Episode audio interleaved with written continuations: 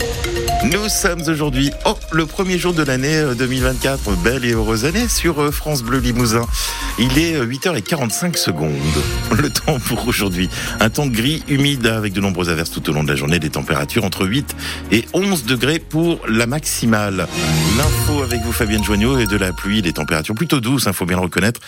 2024 commence comme 2023 c'est terminé. 2023 qui a été officiellement confirmé comme la plus chaude de l'histoire. Si on regarde seulement la situation de la Haute-Vienne et de la Corrèze, on n'a pas battu le record de 2022, mais 2023 arrive juste derrière, avec des températures plus élevées en moyenne de 1,3 degrés par rapport à la normale, Nathalie Cole. À partir de février, tous les mois ont été au-dessus de la normale en Corrèze et au-dessus ou pile au même niveau en Haute-Vienne. On a aussi eu un mois d'août caniculaire et encore très chaud en septembre avec 4 à 4 degrés et demi de plus que la normale et des pics jusqu'à 35 degrés plutôt inédits. La sécheresse a aussi démarré très tôt, dès fin janvier, et quasiment pas une goutte de pluie jusque début mars. Ensuite, on a fait le yo-yo sur les précipitations, avec le retour des pluies en force en mars, et même déjà des orages très précoces. L'été a été mitigé, puis on a de nouveau reçu des trombes d'eau entre mi-octobre et mi-novembre, l'équivalent en un mois de ce qu'on a habituellement en quatre ou cinq mois en Haute-Vienne comme en Corrèze. Puis jusqu'à fin décembre, on a encore connu plusieurs périodes bien pluvieuses, provoquant même des inondations et coulées de boue. Au final, 2023 est la cinquième année la plus arrosée en Corrèze, la huitième en Haute-Vienne depuis le début des relevés en 1959. Et à propos de pluie, le nouvel an est particulièrement arrosé en Bretagne. Morbihan et Finistère sont placés en vigilance orange pour inondation.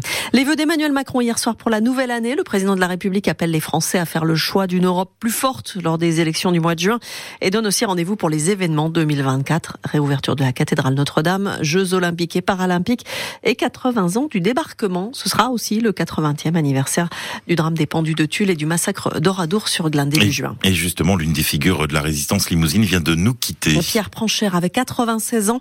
Il s'était engagé à seulement 15 ans dans les francs-tireurs et partisans en Corrèze avant de devenir le leader départemental du PCF dans les années 50. Il avait aussi été par deux fois député de la Corrèze, puis député européen durant 10 ans.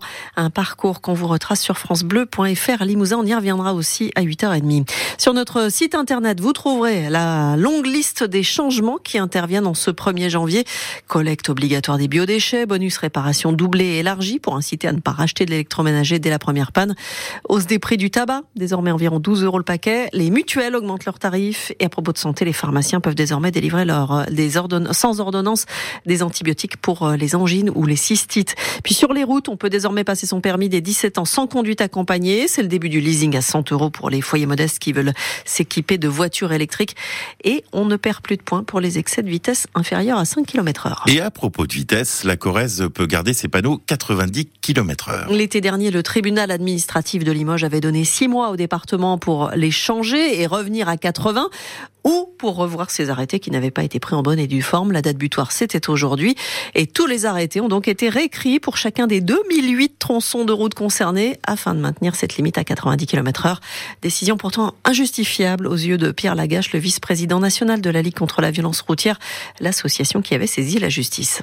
On sait que en matière de sécurité routière, les mesures ne sont pas toujours populaires. Donc un certain nombre d'élus décident d'instrumentaliser finalement cette situation en faisant du populisme à bon compte, en mettant en jeu la vie euh, des personnes sur les routes et donc prendre la décision de maintenir le 90 km heure sur l'ensemble du réseau, ça ne peut pas être réfléchi et responsable.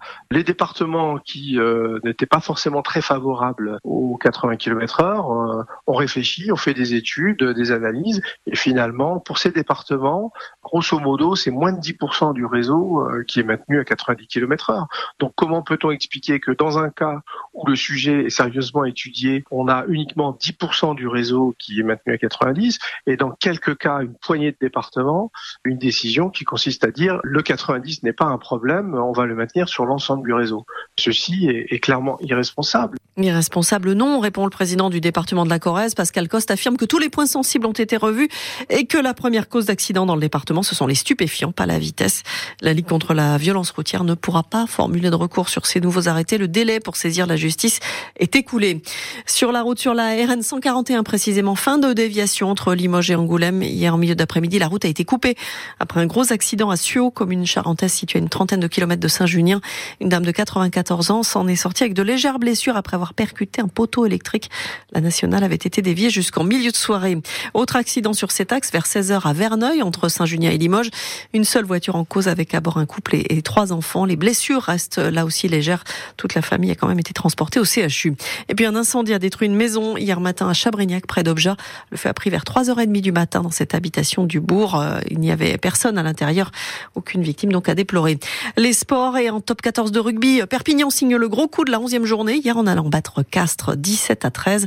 L'USAP à la lutte pour le maintien dans une élite que le CA Brive, lui, aimerait retrouver. Ça n'est pas gagné pour le moment. Après un début de saison difficile, on fait le bilan à 8h10 minutes dans France Bleu Limousin Sport avec notre consultant rugby Valentin Courant.